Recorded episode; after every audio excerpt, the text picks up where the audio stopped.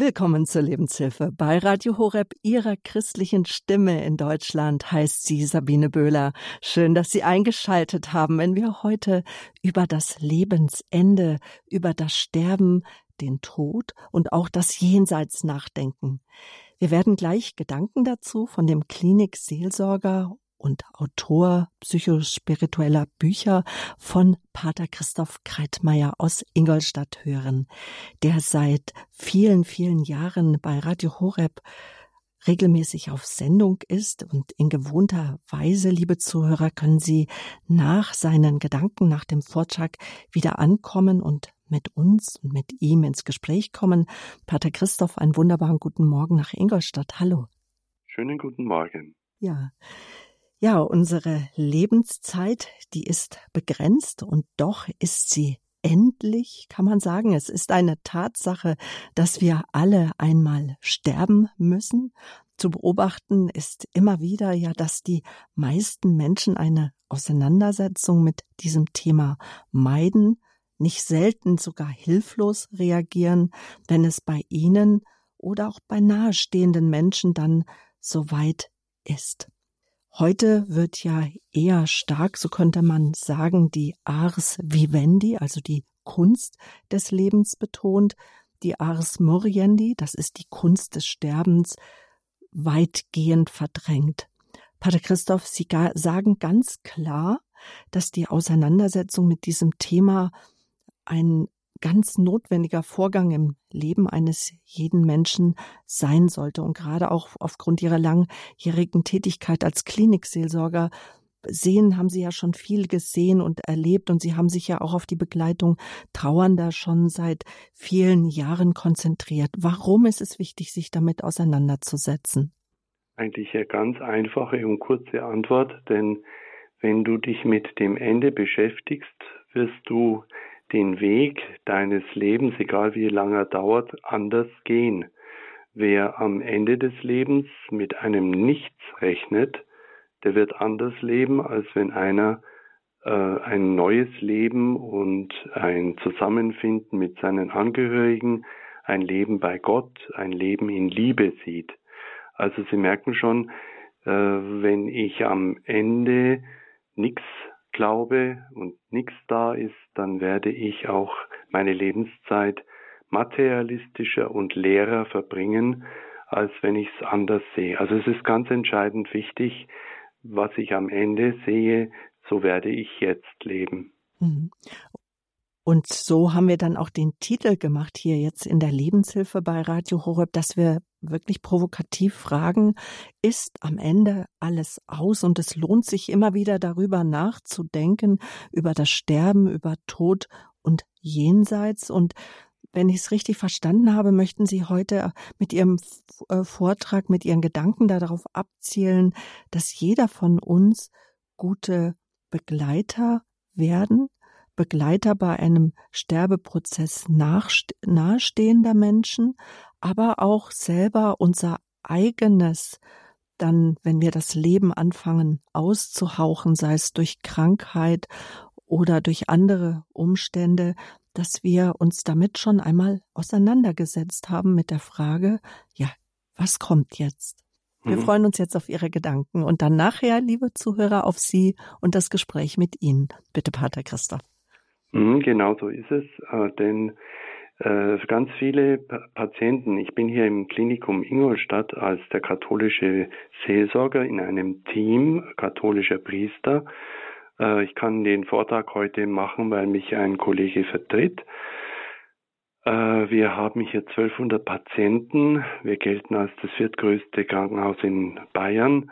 Und da erlebe ich eigentlich tagtäglich, wie Menschen äh, hineinstolpern in Krankheiten, in Diagnosen äh, und wenige davon erlebe ich, die bewusst damit umgehen, äh, auch in der Begleitung, ganz andere Begleitung, als wenn einer äh, ja geschockt reagiert mit dem, was da jetzt auf ihn zukommt. Und dasselbe ist mit Angehörigen, wenn ich zu Sterbenden gerufen werde, erlebe ich wunderbare Begegnungen, vor allem auch gläubige Begegnungen von Menschen, die sich mit dem Thema wohl schon länger beschäftigt haben, denn das merkt man sofort. Oder, also die Angehörigen, oder eben, ich muss dann fast Kriseninterventionsaktionen machen, weil äh, wenn die 89-jährige Oma stirbt und die Angehörigen sich so verhalten, als ob das jetzt das Schlimmste der Welt wäre, weil äh, sie sich noch nie damit auseinandergesetzt haben, dass ein Mensch in diesem Alter auch mal sterben kann. Naja, was kommt nach dem Tod? Das ist wirklich eine Frage, die die Menschheit von Anbeginn umgetrieben hat und zu den unterschiedlichsten Antworten geführt hat. Es ist auffallend jetzt auf dem Büchermarkt in Deutschland, dass sich da ganz viel tut. Die letzten zehn Jahre ungefähr äh, gibt es sehr, sehr viele Bücher zu diesem Thema, äh, was für mich eine gute Entwicklung darstellt.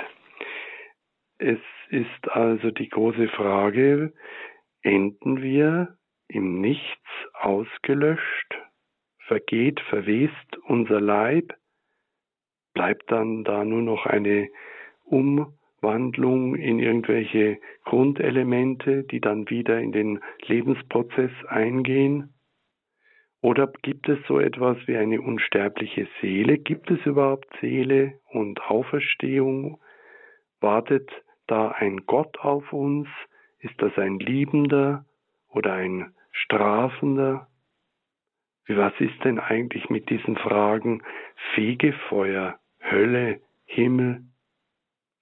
Ist der Tod der Übergang in ein anderes, in ein ewiges Leben oder in eine Wiedergeburt? Werden wir in diesem anderen Leben die im Tod uns vorangegangenen Menschen die Eltern, die Frau, den Mann, die Geschwister wiedersehen? Und so viele andere Fragen. All diese Fragen möchte ich heute nur berühren. Das geht gar nicht anders, denn es ist eines der großen Weltthemen, da könnten wir tagelang hier Vorträge halten. Ich werde ein bisschen die Weltreligionen streifen und andere äh, Angehensmöglichkeiten, aber ich richte mich vor allem auf das Christentum aus. Jeder Mensch, ob reich oder arm, berühmt oder unbedeutend, stirbt irgendwann einmal. Das ist so sicher wie das Amen in der Kirche. Der Tod ist unaufhaltsam. Wir können uns nicht einmal dagegen wehren wie gegen eine Krankheit oder den Angriff eines Feindes, das Sterben ist etwas ganz Normales. Der Tod gehört zum Leben. Er ist so normal wie die Geburt, der Anfang und das Ende. Sie gehören so zusammen wie ein keimendes Samenkorn und eine verdorrende Pflanze. Und du kannst reich sein, unendlich reich wie diese großen Leute, die jetzt hier die Welt führen, der Begründer von Apple, Steve Jobs, einer der reichsten Männer der Welt, starb über Jahre an Krebs und sagte sehr nüchtern, der Tod ist die beste Erfindung, denn er schafft Platz für Neues. Dieser Satz zeigt keine Furcht vor dem Tod, sondern einfach eine Notwendigkeit. Wir werden alleine geboren, wir werden auch alleine sterben. Ist das für einen gläubigen Christen wirklich so? Henry Nouwen, ein international anerkannter Theologe und spiritueller Lehrer, der 1996 starb, hinterließ viele gute Bücher und Aufsätze, die sich dadurch auszeichnen, dass sie komplizierte und auch philosophische Fragen in eine einfache Sprache bringen, ohne dass die tiefen Dimension verloren geht. Seine Texte knüpfen bei Erfahrungen an, die jeder kennt und regen zum eigenen Fortphilosophieren an. Henry Nouwen, Nouwen geschrieben N-O-U-W-E-N. Und da möchte ich auf etwas hinweisen, was Sie vielleicht schon mal gehört haben. Es ist das Gespräch eines ungeborenen Zwillingpaares im Bauch ihrer Mutter. Gibt es ein Leben nach der Geburt? Sag mal, glaubst du eigentlich an ein Leben nach der Geburt? fragt der eine Zwilling. Ja, auf jeden Fall. Hier drinnen wachsen wir und werden stark für das, was draußen kommen wird, antwortet der andere Zwilling. Ich glaube, das ist Blödsinn, sagt der Erste. Es kann kein Leben nach der Geburt geben. Wie sollte das denn bitte schön aussehen? So ganz genau weiß ich das auch nicht, aber es wird sicher viel heller als hier sein, und vielleicht werden wir herumlaufen und mit dem Mund essen. Ja, so ein Unsinn. Sowas habe ich ja noch nie gehört mit dem Mund essen. Was für eine verrückte Idee. Es gibt doch die Nabelschnur, die uns ernährt. Und wie willst du herumlaufen? Dafür ist die Nabelschnur viel zu kurz. Doch, es geht ganz bestimmt. Es wird eben alles nur ein bisschen anders. Du spinnst. Es ist noch nie einer zurückgekommen von nach der Geburt. Mit der Geburt ist das Leben zu Ende, Punkt um. Ich gebe ja zu, dass keiner weiß, wie das Leben nach der Geburt aussehen wird, aber ich weiß, dass wir dann unsere Mutter sehen werden und sie wird für uns sorgen. Mutter? Du glaubst doch wohl nicht an eine Mutter. Wo ist sie denn, bitte? Na hier, überall um uns herum. Wir sind und leben in ihr und durch sie. Ohne sie könnten wir ja gar nicht sein. Quatsch, von einer Mutter habe ich noch nie etwas bemerkt, also gibt es sie auch nicht. Doch, manchmal, wenn wir ganz still sind, dann kannst du sie singen hören oder spüren, wenn sie unsere Welt streichelt.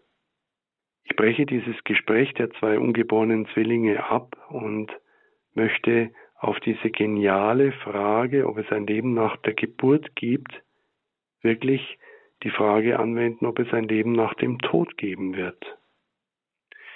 So viele Menschen, sogar Christen, glauben heute nicht mehr an ein Leben nach dem Tod oder sie bleiben in ihren Zweifeln stecken. Der Zeitgeist der Moderne, des Materialismus und der Beschränkung nur auf das Diesseits hat in modernen Industriegesellschaften eine Einstellung hervorgebracht, die sich auch im Umgang mit Tod und Toten widerspiegelt. Wie eine Gesellschaft mit ihren Toten umgeht, lässt auch tiefe Rückschlüsse darauf zu, ob man Angst vor dem Tod hat. In Deutschland findet Sterben vielfach im Verborgenen statt, in Krankenhäusern, auf sterilen Intensivstationen, in Hospizen, selten zu Hause. Ich möchte aber ganz deutlich sagen, auch an diesen Orten wird sich oft liebevoll gekümmert. Das möchte ich wirklich betonen. Was ich erlebe in Intensivstationen, in Hospizen. Aber es ist nicht zu leugnen, es wird auch viel einsam gestorben.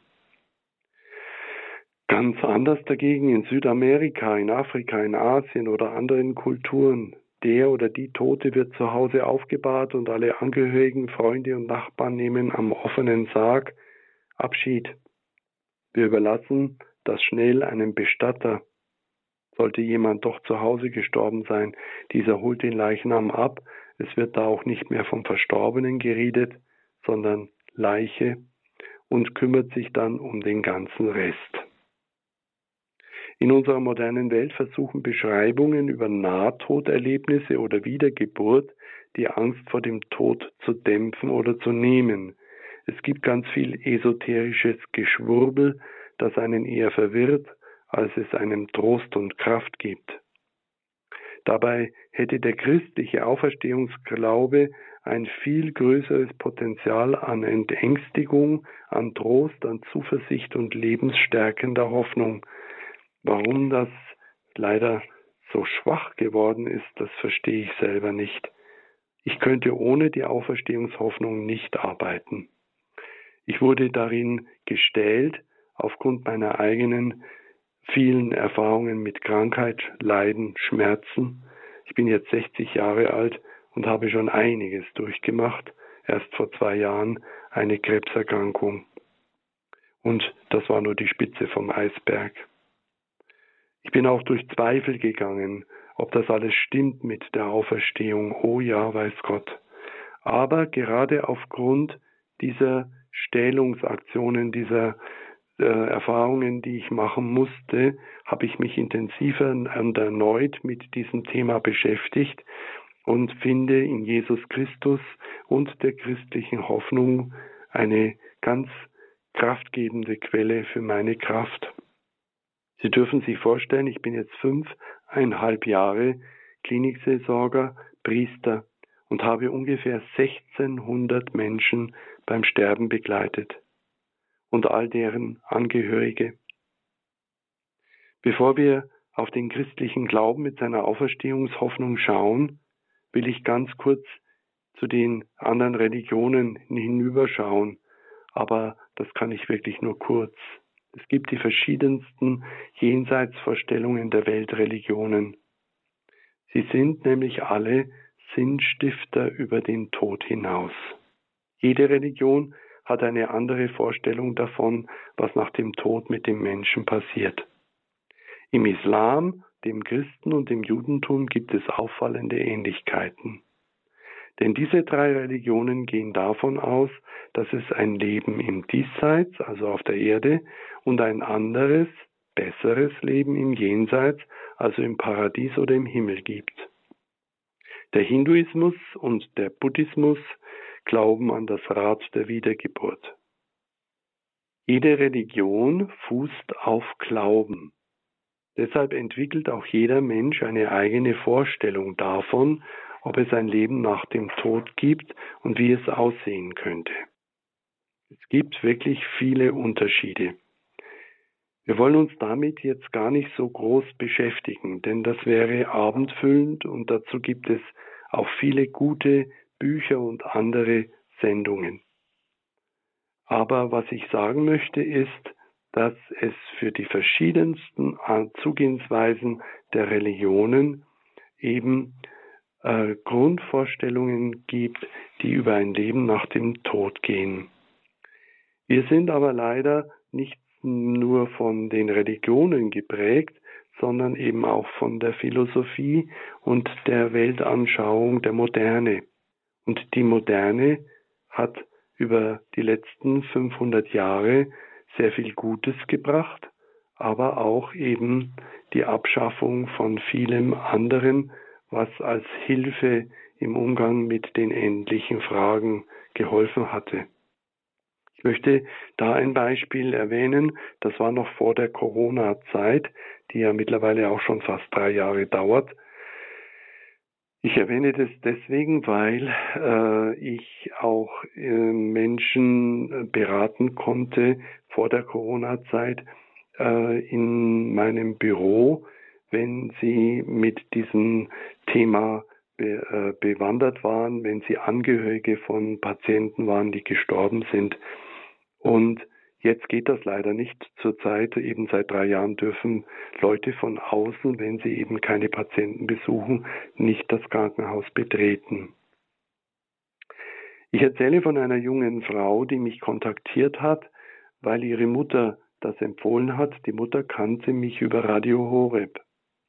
Die junge Frau, Anfang 20, gute Schulbildung, gehobene Mittelschicht, Studentin der BWL in Ingolstadt. Sie kam zu mir wegen Angstattacken, einer Angstproblematik. Sie suchte nicht den Psychologen, sondern den Seelsorger. Ich hatte mit ihr mehrere Gespräche über eineinhalb Jahre verteilt, am Anfang äh, in kürzeren Abständen, dann über längere Abstände. Die ersten drei Gespräche waren ganz wichtig, nämlich das erste Gespräch, ein großer Grundzweifel, ob es Gott überhaupt gibt. Die Eltern leben in Trennung, sie ist selbst irgendwie heimatlos. Die beste Freundin machte vor einem Jahr Selbstmord. Im zweiten Gespräch, das äh, ungefähr zwei Wochen später war, sprachen wir über die Angst. Und der Suizid der Freundin war der Auslöser. Sie hatte Angst vor dem Jahrestag dieser Tat. Wir hatten da ein tiefes Trauergespräch. Und im dritten Gespräch, wieder ungefähr zwei Wochen später, machten wir etwas Besonderes, darin bin ich auch ausgebildet, nämlich eine innere Wanderung, eine Imagination. Wir wanderten zur Freundin und wir konnten erleben, dass diese junge Frau die Augen der Freundin sah. In den Augen spiegelten sich ihre Gefühle. Und sie sagte, dass sie jetzt immer wieder die Augen ihrer Freundin sucht, die auf einer anderen Ebene ist. Ich muss meiner Freundin, die in der Ewigkeit irgendwie herumirrt, eine Chance geben zu einer Begegnung. Ich muss ihr eine Chance zu einer Begegnung geben mit mir. Und genauso ist es mit Gott. Ich muss Gott eine Chance geben mit der Begegnung mit mir. Und da hilft mir ganz stark auch der Psychologe, der tiefen Psychologe Carl Gustav Jung, der sagt, tief in uns drinnen, in unserer Seele leben Bilder und Symbole, Hoffnungen und Ahnungen, die sich mit unserem Tod auseinandersetzen und die sehr wohl unser Leben und unseren Umgang mit Tod und Sterben bestimmen. Vor allem in unseren Träumen tauchen Symbole und Bilder auf, die auch immer wieder um den Tod kreisen. Es sind Bilder aus der tiefen Schicht unserer Seele, die uns dazu anhalten wollen, uns mit der Frage unseres eigenen herannahenden Todes zu beschäftigen. Karl Gustav Jung hat in seinem Aufsatz Seele und Tod sich damit auseinandergesetzt. Seiner Erfahrung nach gehört es zur ersten Lebenshälfte zu kämpfen und ein starkes Ich zu entwickeln. Aufgabe der zweiten Lebenshälfte, also so ab Mitte 30, ist es hingegen, sein Ich loszulassen und sich mit dem Loslassen, dem Tod auseinanderzusetzen. Nach C.G. Jungs Meinung bleibt ab der Lebensmitte nur der lebendig, der mit dem Leben sterben will, der bereit ist, sich darauf zuzubewegen, sich mit seinem Tod auszusöhnen. In diesem Zusammenhang weist er auf die Bedeutung von religiösen Symbolen und Bildern hin, die nicht in der Vernunft des Menschen zu Hause sind, sondern in seinem Herzen. Karl Gustav Jung will nicht ein Leben nach dem Tod beweisen, aber er schreibt, dass es der Seele des Menschen mehr entspricht, wenn wir den Tod als die Sinnerfüllung des Lebens und als ein eigentliches Ziel betrachten, anstatt als ein bloß sinnloses Aufhören. Theologisch möchte ich einfügen, Ewigkeit im biblischen Sinn ist keine Quantität, sondern Qualitätsbestimmung des Lebens. Ewiges Leben ist nicht endloses Leben, sondern von Gott erfülltes Leben. Jürgen Moltmann sagt, Ewigkeit ist der unbegrenzte, ganze, gleichzeitig und vollkommene Genuss des Lebens. Und Pater Anselm Grün sagt, die Psychologie ermutigt uns, den Ahnungen der eigenen Seele zu trauen. Unsere Seele weiß in ihrer Tiefe, dass mit dem Tod nicht alles aus ist und dass es noch eine andere Form des Lebens gibt, die nicht an die Kategorien von Raum und Zeit gebunden ist. Vorstellen oder gar beweisen können wir uns das mit unserem Verstand nicht, denn der ist an Raum und Zeit gebunden. Ich könnte jetzt ganz viel noch philosophisch, theologisch und spirituell zu unserem Thema weiter ausholen, will es aber einfach halten, ohne dieses wichtige Thema zu vereinfachen oder oberflächlich zu bearbeiten. Ich habe selbst mich jetzt schon lange damit beschäftigt. Freunde, die mich hier besuchen in meiner Wohnung, sagen, mein Gott, bei dir liegen ja nur noch Bücher über Tod und Sterben rum und ja, aber das wundert mich, du bist doch so ein fröhlicher Mensch, ja. Ich habe tagtäglich mit dem Thema zu tun und seit ungefähr einem halben Jahr schreibe ich an einem neuen Buch, an meinem achten Buch, genau zu diesem Thema, die Auseinandersetzung mit dem Tod aus der Sicht des Krankenhausseelsorgers. Der Verlag ist darauf sehr erpicht. Es ist nämlich dann ein Buch im Chor der verschiedensten Bücher zu diesem Thema aus der Sicht eines Geistlichen. Ich darf nämlich in der Klinik wirklich etwas tun an der Grenze zwischen Leben und Tod. Ich darf den Ritus der Krankensalbung geben. Ich darf den Ritus des Tröstens und der Stärkung geben. Ich darf, auch wenn es leider immer seltener vorkommt, ich darf lossprechen, also die Beichte abnehmen. Ich darf vor allem die Angehörigen trösten, ich darf ihnen ein Freund auf Zeit sein und mittlerweile bin ich wirklich fast glücklich, um es so auszudrücken. Sie werden sich wundern, dass ich diesen Dienst tun darf. Es ist eine nicht leichte Aufgabe, aber immer wieder, wenn ich mich auf den Weg zu den Sterbenden begebe, dann bete ich um Gottes Beistand und immer wieder gelingt es auf einer schönen menschlichen Ebene, die dann der Priester auch ist, dass es wirklich eine Atmosphäre des Trostes und des Freigebens ist. Es herrscht nämlich auch die Verwirrung und oft auch wird dieses Wort loslassen viel zu häufig verwendet. Ich sage den Trauernden, sie können auf Dauer nicht loslassen. Das Loslassen ist uns gar nicht auferlegt, sondern wir dürfen den Sterbenden, den Verstorbenen freigeben, dass er seinen Weg findet zu Gott. Es gibt verschiedenste Bilder, Bilder, die Hoffnung machen wollen, Bilder, die eine Tiefenschicht von uns ansprechen. Viele Menschen haben angstmachende Bilder in sich.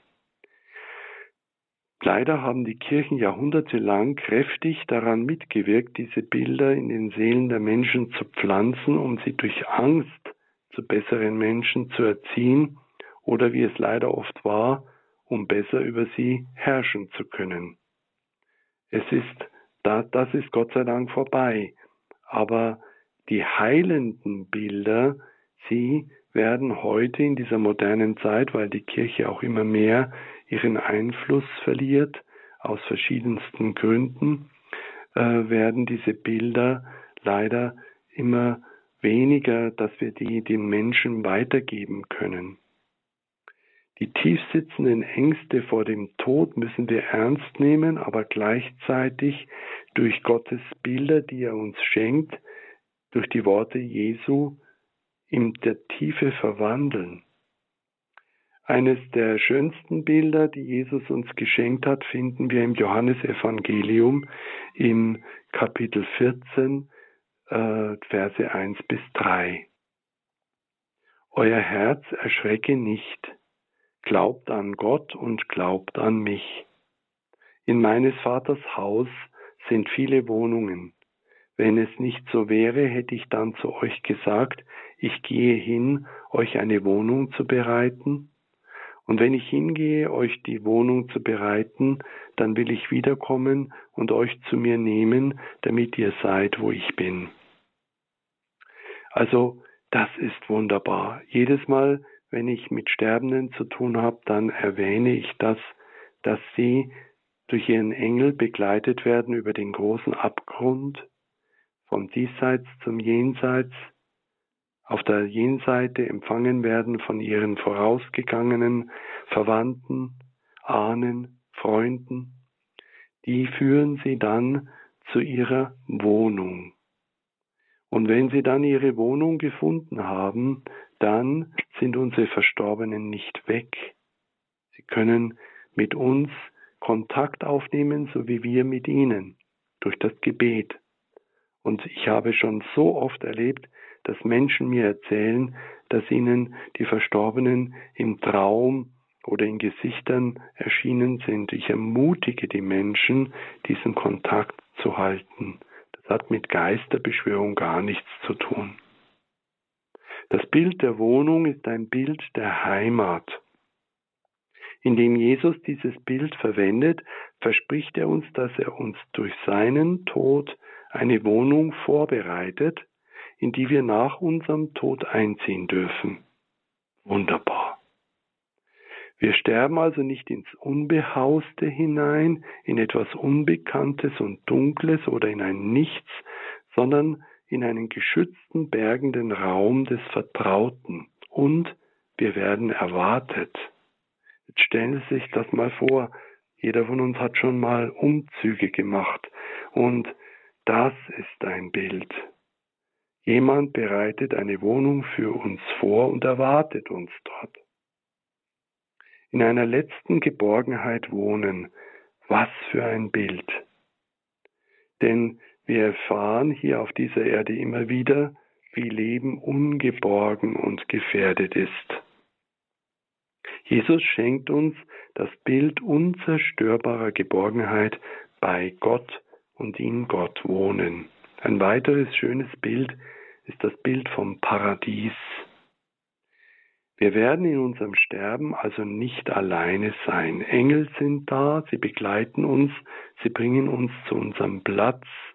Wir werden über die angstmachende Schwelle des Todes in die bergenden Arme Gottes getragen und so für immer in Gottes Liebe geborgen sein.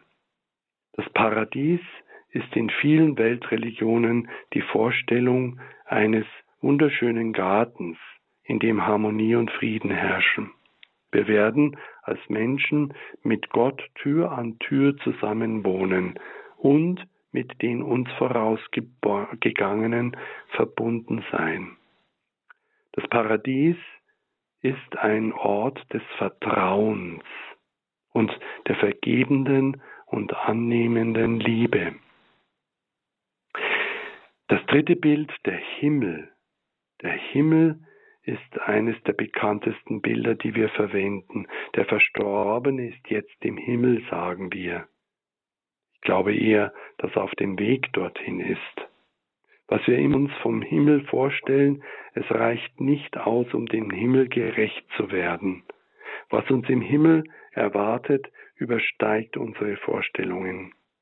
Die Theologie hat den Himmel immer wieder als einen Ort beschrieben, an dem wir eins sind mit Gott, Lofing sagt, Himmel, das ist nichts anderes als die Begegnung mit Gott selbst. Im Himmel wird unsere tiefste Sehnsucht erfüllt.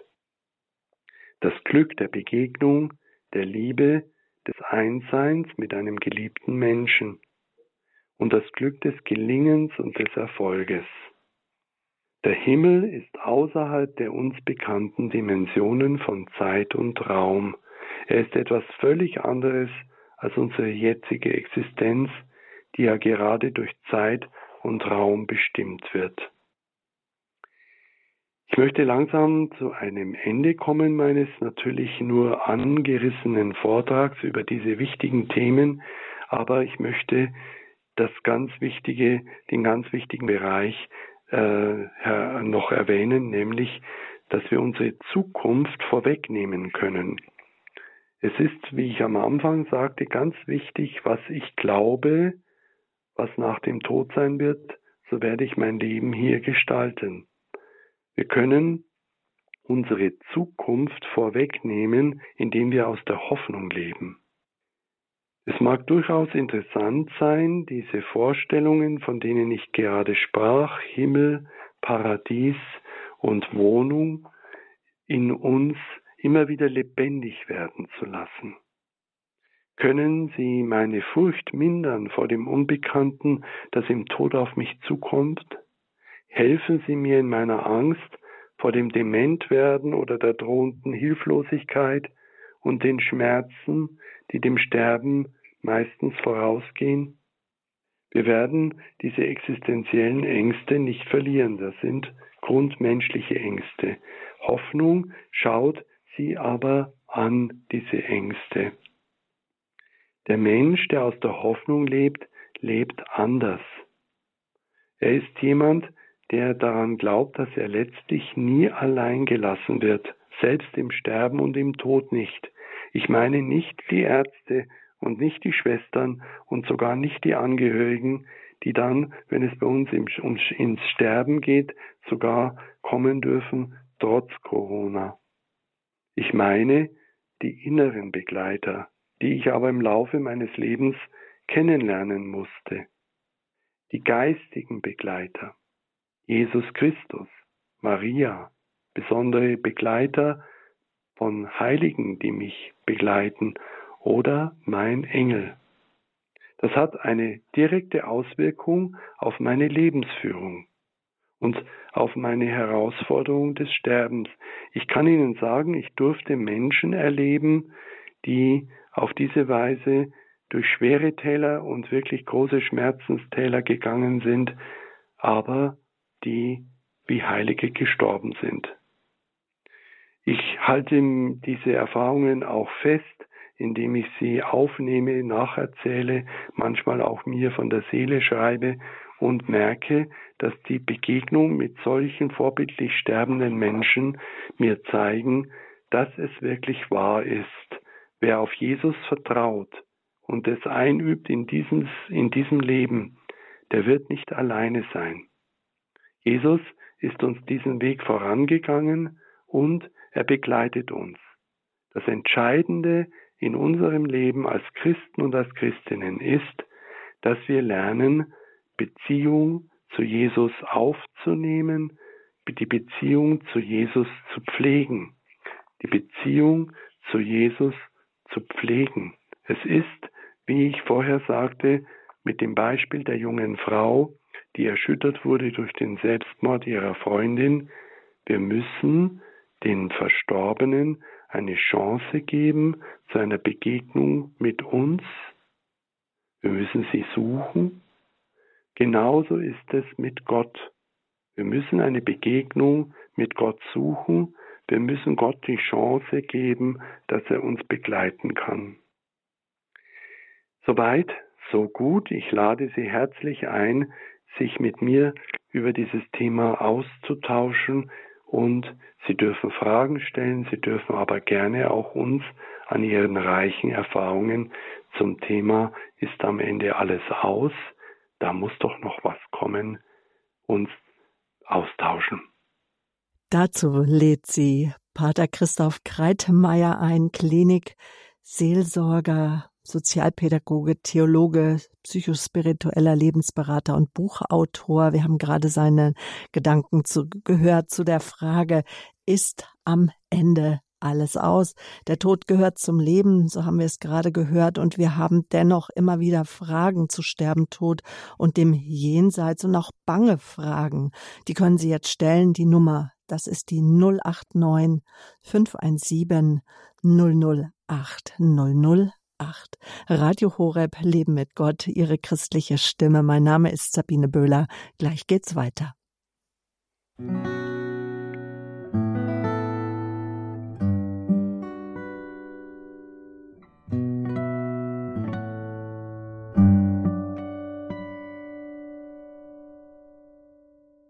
Die Lebenshilfe hier bei Radio Horeb. Ich bin Sabine Böhler und mein Gast ist heute der Franziskaner Pater Christoph Kreitmeier. Ist am Ende alles aus? Mit dieser Frage beschäftigen wir uns. Wir haben Sie eingeladen, liebe Hörerinnen und Hörer, sich auch einzubringen mit Erfahrungen, mit Fragen. Vielleicht haben Sie uns noch nie angerufen, dann werden Sie erstmal eine Bandansage hören. Ich sage die Telefonnummer noch einmal. Es ist die 089 517 008 008 und die Bandansage die weist sie einfach nur auf unsere Datenschutzbestimmungen hin. Der Anruf kostet sie nichts, er ist kostenlos aus dem deutschen Festnetz ins Festnetz. So, die erste Hörerin, die möchte ich ganz herzlich begrüßen. Aus Fulda rufen Sie uns an. Gabi Seifert, guten Morgen. Ja, guten Morgen. Ich grüße Sie. Ja, ich habe zwei Fragen. Und zwar, ähm, also nicht nur der Monat November beschäftigt mich mit den armen Seelen, sondern mein Bruder, der ist an Krebs erkrankt und wir wissen nicht, ob er überlebt. Und mein Onkel, also der Bruder meiner Mutter, der ist kürzlich verstorben, nicht getauft. Und mein Bruder ist auch nicht getauft. Und jetzt kommen meine Fragen.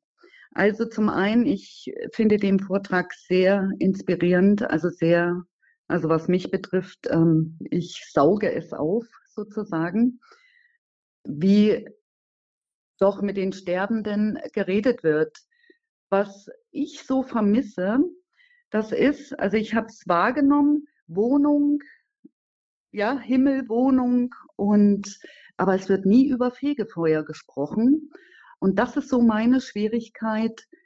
Also mit Sterbenden, also meine Mutter, die ist ja auch, hat auch schon ein gewisses Alter, also über den Tod nachzudenken, weil ich genau weiß, da kommt noch das Fegefeuer. Wie kann man das erklären? Das ist die eine Frage.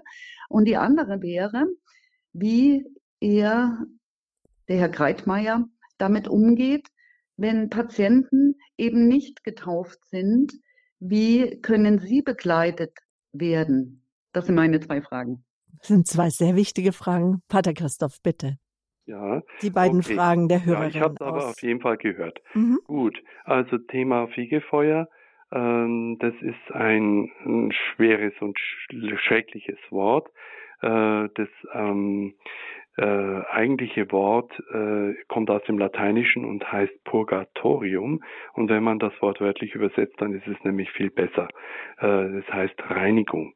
Und wir haben, äh, das ist unser Glaube, aber nicht nur unser Glaube, sondern auch äh, verschiedenster anderer Religionen, sagen alle, nach diesem Leben gibt es einen Zustand der Reinigung. Und der ist eben, wird oft mit Bildern des Feuers verwendet oder auch der Eiseskälte. Äh, denn wenn man in der Ferne äh, Gott oder die Liebe oder Harmonie und, und die Friedenszustände sieht und selber weit davon entfernt ist, dann spürt man diesen Schmerz, da vorne ist das, wo ich hin will, aber ich bin so weit weg. Das ist dann dieses Reinigen. Also Fegefeuer dieses alte Wort Purgatorium, Reinigungsprozess. Dazu glaube ich, sollte man noch viel mehr sagen. Äh, dieses Reinigung, dieser Reinigungsprozess geschieht sogar auch schon im Diesseits. Ich erlebe, dass manches Sterben, das sich auch lange hinzieht, wie ein Reinigungsprozess sein kann. Wenn man das gut begleitet, dann kann man das nicht nur als Strafe sehen, sondern als einen Reifungsprozess. Könnte, ich könnte jetzt ganz viel dazu sagen, vielleicht so weit, so gut. Die Begegnung mit Ungetauften oder mit, mit Nichtchristen, ja, das ist sehr wohl richtig, das machen wir auch, aber ich jetzt als katholischer Priester in dem Team, äh, wir sind auch ein ökumenisches Team, wir äh, haben es so gemacht, dass ich hauptsächlich wirklich fast zu 95 Prozent zu getauften und zu katholischen Christen komme. Und dann ist es eh noch recht viel, aber meine Kolleginnen und Kollegen auch andere eben nicht äh, gläubige Menschen sehr gut begleiten, ich manchmal auch. Unsere evangelischen Kollegen, zwei, ein Pfarrer und eine Pfarrerin, sind damit noch viel mehr konfrontiert, auch mit Ausgetretenen, aus der Kirche Ausgetretenen. Und dann gibt es noch einen ganz großen Bereich, nämlich die vielen, vielen Moslems, deren Begleitung, da gibt es keine Seelsorger, sondern das macht dann mhm. die Familie. Das ist dann nochmal ein ganz eigenes Thema. Mit denen kommen wir zum Beispiel kaum in Kontakt. Ingolstadt ist dabei, eine muslimische Seelsorge aufzubauen. Aber, Aber Pater Christoph, wenn ich Frau Seifert recht verstanden mhm. habe, fragt sie sich, wie kann ich jetzt vielleicht auch meinen Bruder begleiten? Das habe ich ja. so als Frage rausgehört. Ja, genau, das ist dann die konkretisierte Frage. Mein Gott, Sie können ihn begleiten als, als Schwester äh, aufgrund der äh, gemeinsamen Lebensgeschichte. Sie können auf jeden Fall zuhören, was denn seine Hoffnung ist, was seine Zweifel sind. Sie, wenn Sie lieben, ein liebendes Ohr haben, ein liebendes Herz, dann wird er Ihnen, wenn er das noch kann, äh, äh, auch eventuell äh, Möglichkeiten geben, wo Sie an, andocken können und ihm da vielleicht Trost spenden können. Das Problem ist, äh, ob das dann eben noch die Zeit dafür reicht und ob die Beziehung eben die ist, die das ermöglicht. Sie merken, wir müssten viel mehr reden miteinander. Frau Seifert, ist Ihre Frage, sind Ihre zwei Fragen damit soweit beantwortet? Also, ähm, was die zweite Frage betrifft, also finde ich ganz toll mit dem liebenden Herz und auch mal nach Hoffnung und Zweifel fragen. Mhm. Und ähm, es ist immer schwierig, weil ich glaube, dass sein Herz wirklich sehr verhärtet ist, also weit weg von Gott, weil wir in der DDR aufgewachsen sind, mhm. ähm, atheistisch aufgewachsen. Für mich ist es noch diese Grundfrage. Also ich würde ihn so gerne also noch überzeugen, dass es dann Gott gibt. Mhm. Ja? Ich will ihn ja. auch nicht über, überschwemmen, mhm, aber genau. ich merke, dass er in einzelnen kleinen Bereichen, also ähm, ja, ich habe ihm eine Medaille von der Mutter Gottes mitgebracht mhm, und ja. das nimmt er alles dankbar an. Mhm. Und mir fehlen da diese, also ich würde gerne auch Fremden, die, die, die Gott gar nicht kennen, das ist für mich immer sehr schwierig. Wie kann ich da ansetzen, um ähm, auch überzeugend zu sein? Mhm. Hey, ähm, also überzeugend sind Sie, wenn Sie bitte äh, ihn und auch andere nicht überfahren, sondern äh, mehr ein hörendes Herz, ein, äh, nicht äh, die Leute quasi über überrumpeln mit, mit unseren eigenen Glauben, dann kann es sein, dass die eher zumachen anstatt auf. Also lieber sehr sorgfältig und achtsam hinhören und wenn es dann äh, etwas sich ergibt, in diesen Bereichen sprechen wir viel in Bildern, dann können Sie gerne den Gottglauben hineinbringen. Aber bitte Vorsicht, nicht, nicht die, die, äh, gerade in so einer Situation äh, Sterbende überfahren. Mhm.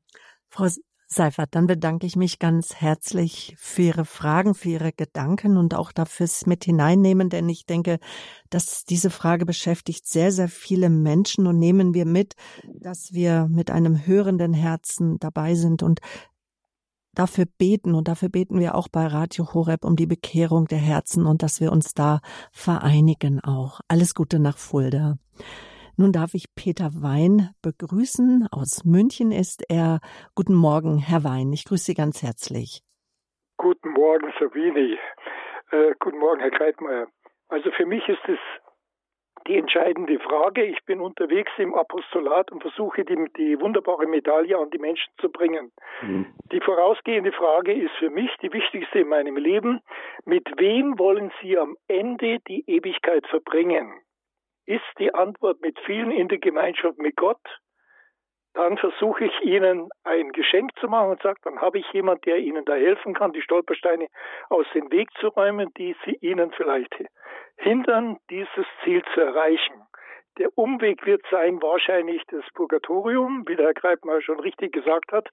Das Geheimnis beim Purgatorium ist, Gott leistet sich den Luxus, in der Ewigkeit einen Ort der Endlichkeit zu schaffen, mit dem Ausgang zur Ewigkeit und mit der Zielbestimmung, ewig bei ihm zu sein. Und das ist das, was eigentlich unseren Glauben ausmacht. Und wenn ich dann diese Antwort bekomme, äh, dann bin ich eigentlich sehr froh und glücklich darüber, äh, dass ich wieder einen Menschen geholfen habe, eben den Weg zum Himmel zu finden. Herr Wein, ich danke Ihnen. Das ist, äh, habe ich mir jetzt sofort gemerkt, ohne dass ich es aufschreibe. Eine sehr schöne Formulierung. Äh, das Purgatorium ist ein Ort der Endlichkeit in der Ewigkeit, das mir die Tür zur Ewigkeit öffnet, die von Gott geschenkte Möglichkeit. Wow. Äh, genau, sehr schön. Vielen Dank. Ja, danke für Ihren Anruf, Peter. Alles Gute. Wiederhören. Wiederhören, Sabine. Ja, wir kennen uns aus dem Gebetskreis. Mhm. Frau Maria, auch Sie rufen uns aus München an. Grüße Gott. Guten Morgen. Ich hätte eine Frage und zwar eine sehr wichtige Frage, die immer über Suizid. Wo finde ich in unseren, in unserer Religion, in unseren Schriften einen Hinweis über Selbsttötung? Ja, was?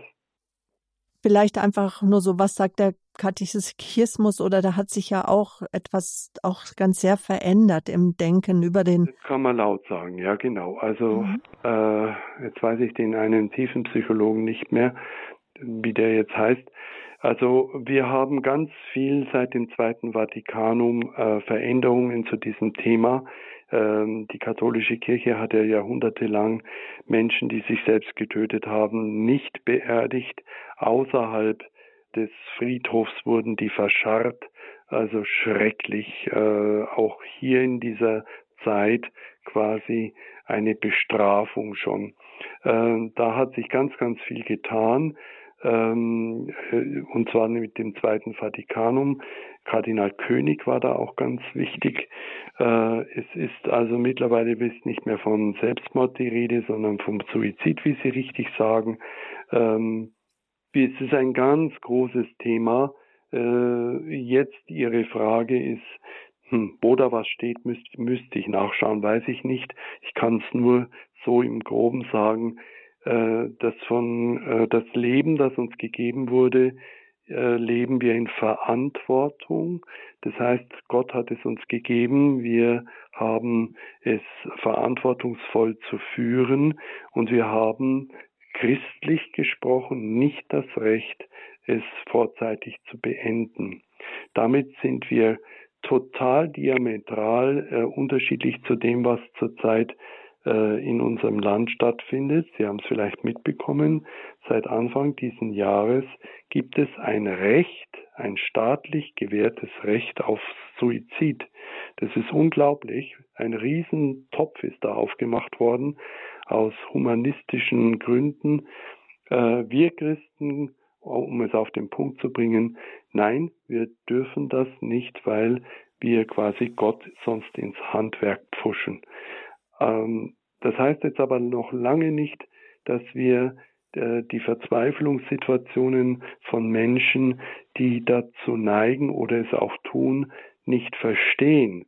Ich habe hier in meinem Klinikum 1200 Patienten, äh, 340 äh, psychiatrische Patienten und davon sind nicht wenige Suizidanten, ähm, die Gott sei Dank auch den manchmal den Weg zu uns in die Kapelle finden. Äh, mein, mein Ziel ist eigentlich nur, denen äh, irgendwie zu signalisieren, dass ich sie verstehe, aber dass diese Grenze äh, bestehen muss. Wir dürfen es Gott da nicht ins Handwerk pfuschen. Und die Frage, die sich dann ja für viele, viele Angehörige stellt, hat sich vielleicht derjenige, der, mhm. der sein Leben selbst beendet hat, hat er sich noch bekehrt? Mhm. Wo ist er jetzt zu finden? Werde ich mhm. ihn im Himmel wieder treffen? Also da können wir ganz viel tun. Das ist wirklich eine sehr belastende Situation, wenn es einen äh, Suizid in der Familie gibt. Äh, es wurde auch, jetzt weiß ich, wie er heißt, Erwin Ringel hieß der Mann, der war Tiefenpsychologe in Wien Oh, mein Gehirn ist erstaunlich. und der saß im Rollstuhl und war selber ein vom Leben geplagter Mensch und der hat eben diese ganze Idee des Suizids äh, neu aufgerollt und äh, der, der Kirche vor die Füße geknallt. Und Kardinal König war da eben einer, der das ins Konzil, äh, ins Zweite Vatikanische Konzil reingebracht hat und dadurch wir jetzt eben auch Suizid als Krankheit äh, kennen. Aber wir können wirklich, wenn das in unserer Familie oder in unserem Umkreis passiert ist und jemand und wir die Angst haben, dass der jetzt in der Hölle ist oder irgendwo ganz weit weg von Gott, wir können ihm durch unsere Liebe und durch unsere Gebete, durch das Lesen von Messen für ihn, können wir ihm helfen, können wir ihr helfen äh, rüber zu finden zu Gott. Ganz herzlichen Dank auch für Sie. Trost, Kraft und Segen, Frau Maria aus München. Auf Wiederhören, alles Gute für Sie. Frau Schmieding, Sie rufen uns aus Schwerte an. Einen ganz herzlichen guten Morgen. Schön. Ja, und zwar habe ich äh, den Pater Kreitmeier, hallo, vor vielen, vielen Jahren in 14 Heiligen bei einer Predigt gehört und da ging es auch um das Thema Tod und ich bin aus der Kirche gegangen und ich habe das Leben anders genießen können, weil dieser Tod mit einem Stück weit Freude verbunden ist. Wow. Bin ich, ja, das war so eine unfassbare Predigt. Ich habe gesucht, ich hätte die so gerne nochmal auch meinen Geschwistern meine Mutter war dabei, die ist jetzt bald 85 im Januar. Und mhm. das Thema Tod ist, ist da. Und, und manchmal bin ich im Rein mit mir und dann freue ich mich auf die, die da sind, die gegangen sind. Aber für mich stellt sich die Frage gerade, ich bin jetzt über 60, ähm, kann ich mich verbrennen lassen oder eine normale Bestattung? Da bin ich mhm. total mit beschäftigt, weil ich meinen mhm. Kindern nicht zur Last fallen möchte. Mhm. Mein Mann möchte sich gerne verbrennen lassen. Ich möchte mit ihm zusammen in eine Gruft. Mhm. Meine Frage ist, darf ich als Christ eine Feuerbestattung mhm. machen?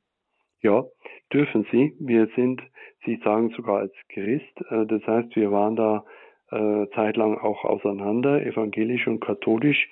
Da waren die evangelischen äh, Mitchristen in Anführungszeichen ein Stück schon weiter. Die haben andere Zugänge äh, zu vielen Dingen. Wir sind in der katholischen Kirche mittlerweile auch so weit, dass wir das erlauben, dass es sogar gleichberechtigt ist. Ja. Äh, es gab verschiedene Gründe, die müsste ich jetzt hersuchen, weiß ich jetzt nicht genau auswendig, äh, dass es eben nicht erlaubt war, und zwar jahrhundertelang. Es musste in, in die sogenannte geweihte Erde äh, der Leichnam gelegt werden. Nein, da hat sich ganz viel verändert. Äh, es ist gleichberechtigt eine Einäscherung äh, und eine Urnenbestattung.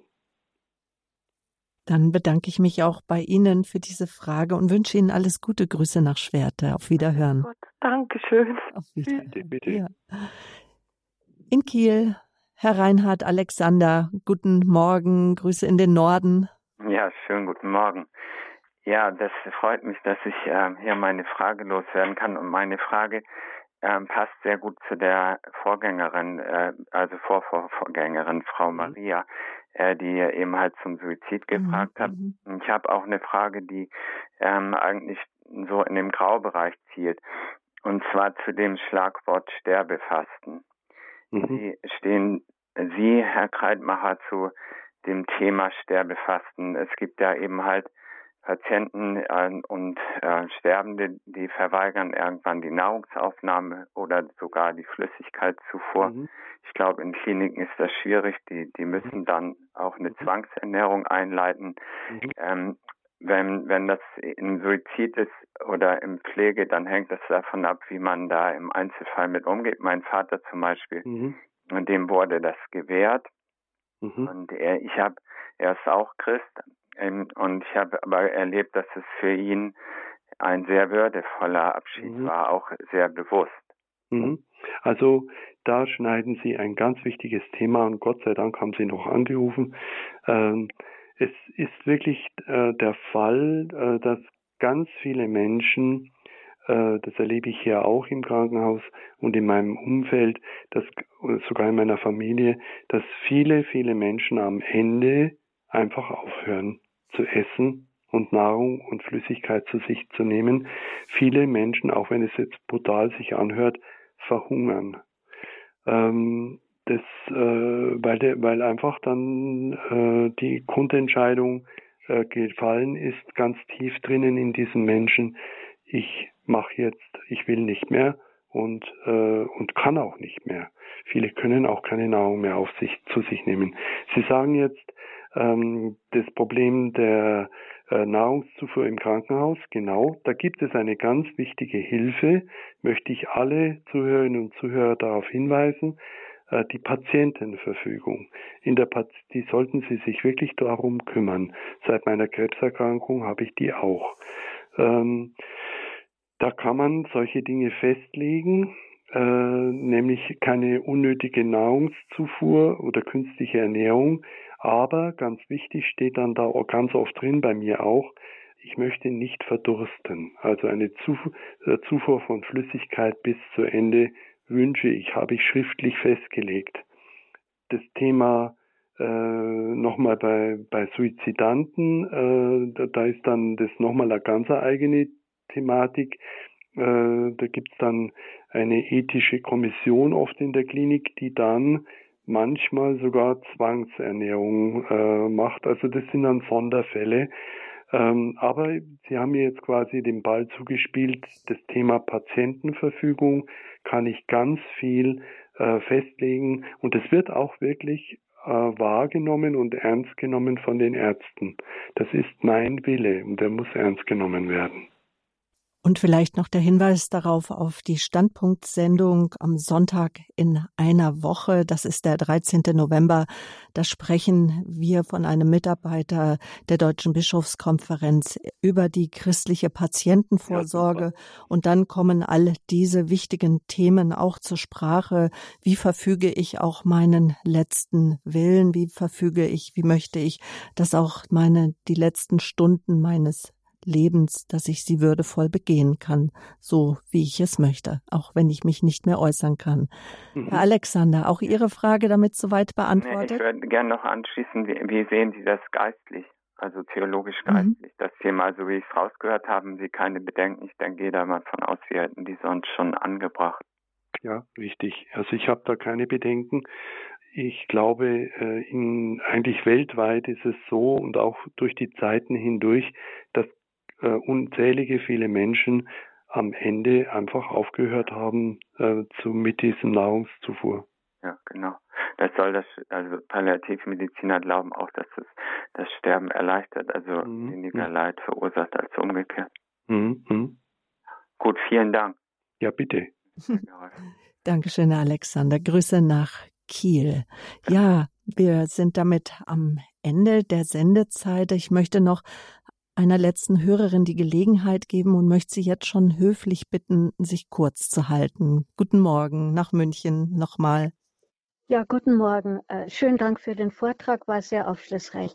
Äh, das Wichtigste zuerst.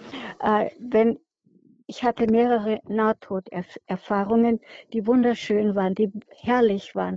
Äh, diese Lebendigkeit, dieses sich seiner selbst bewusst zu sein, ist so etwas Außergewöhnliches. Es gibt überhaupt keine Worte dafür eigentlich. Ich habe jetzt folgende, äh, folgenden Beschluss für mich gefasst. Äh, wenn ich so krank bin, dass ich, das fühlt man ja, dass man schwach ist und von der Erde gehen wird, dann möchte ich auf jeden Fall von mir eine Aufnahme haben über Tonband oder irgendwie, es gibt eine technische Möglichkeit, muss man noch rausfinden, wie es am besten ist, dass ich meine Erlebnisse hören darf, dass sie, ich sie mir wieder ganz präsent werden durch meine eigene Stimme, denn das ist die Wahrheit.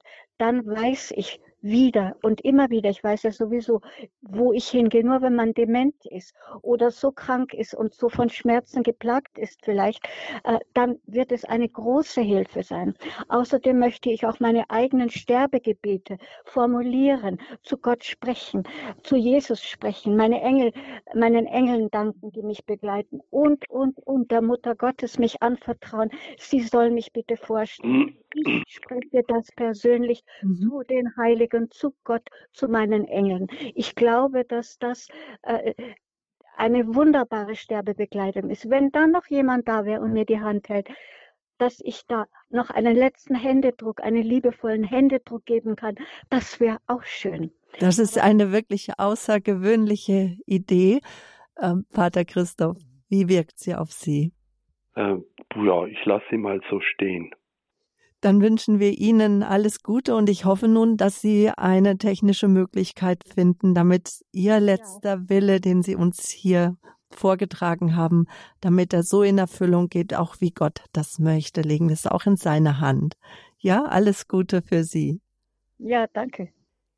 Ich habe gesehen, es wären noch viele Hörer gewesen, Pater Christoph, die mit uns hätten sprechen wollen, mit Ihnen über das Ende, über die Frage, ist am Ende alles aus?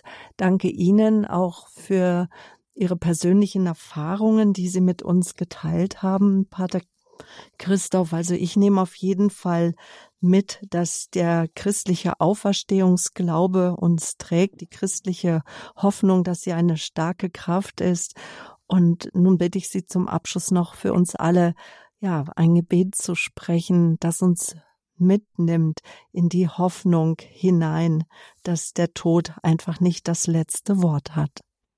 Es gibt die Formulierung, hoffen wir das Beste und dann äh, wächst unsere Zuversicht. Mm, das sind äh, Worte, die äh, eine große Heilungskraft haben, Hoffnung, Zuversicht, Auferstehen. Ich bitte unseren Herrgott für alle Hörer und Hörerinnen, die das jetzt gehört haben, die das später hören werden, dass sie sich auf den Weg machen, sich mit der Zeit nach diesem Leben zu beschäftigen und von dieser Beschäftigung aus ihr Leben neu gestalten. Und Jesus ist der Weg und er ist der Begleiter Jesus Christus, ich bitte dich, dass du durch deinen Heiligen Geist uns behütest, begleitest und unseren Weg zu einem guten Ende führst. Amen. Amen. Und ihr Segen bitte noch. Und so segne uns auf diesem Weg der, der der Weg ist, der Vater, der Sohn und der Heilige Geist. Amen. Amen. Damit verabschiede ich mich von Ihnen, Pater Christoph. Danke, dass Sie uns diesen Vortrag gehalten haben. Und Sie, liebe Hörerinnen und Hörer, möchte ich einladen, ihn weiterzugeben, ihn zu teilen. Wir sind im Internet zu finden. Vielleicht haben Sie schon die Radio Horeb App auf Ihrem Handy. Per Klick kann sie weitergegeben. Instagram, Facebook und dann auch unser YouTube-Kanal. Empfehlen Sie uns weiter. Haben Sie Fragen zu Radio Horeb, auch vielleicht, wie Sie uns unterstützen können? Denn wenn es Ihnen möglich ist und Sie vielleicht noch nie eine Liebesgabe an Radio Horeb gegeben haben, dann möchte ich Sie ermutigen, uns zu bedenken, denn jeder Euro zählt und wir leben wirklich ausschließlich durch die Spende unserer Hörer und dadurch sind auch Sendungen wie diese möglich. Jetzt gerade wird auch wieder ein Mitarbeiter eingearbeitet in der Regie. Auch das kostet Zeit. Und Sie wissen doch, wir vertrauen zwar auf die Vorsehung, aber Zeit ist auch Geld. Also der Hörerservice informiert Sie gerne. Die Rufnummer, das ist die 08328 921 110. Wiederholt wird die Lebenshilfe heute Abend im Nachtprogramm um 23 Uhr und es besteht auch immer noch die Möglichkeit, sich auch einen CD-Mitschnitt zu bestellen beim Radio Horeb CD-Dienst, heute noch bis 12 Uhr erreichbar. Ja, die, wir leben meist so, als hätten wir noch ganz viel Zeit, aber Veränderung lässt sich nicht aufschieben, wenn wir die Bausteine unseres Lebens nicht jetzt angehen, könnte es irgendwann zu spät sein. Morgen ist Pierre Derek Friedle aus Paris auf Sendung und er möchte aufrütteln, dass wir rauskommen aus der Bequemlichkeit, Carpe Diem, unser Leben jetzt als Vorbereitung für die Ewigkeit. Morgen in der Lebenshilfe um 10 Uhr und dann ist für Sie an dieser Stelle Gabi Fröhlich am Mikrofon. Ich bin Sabine Böhler, ich verabschiede mich von Ihnen und wünsche Ihnen Kraft und Segen.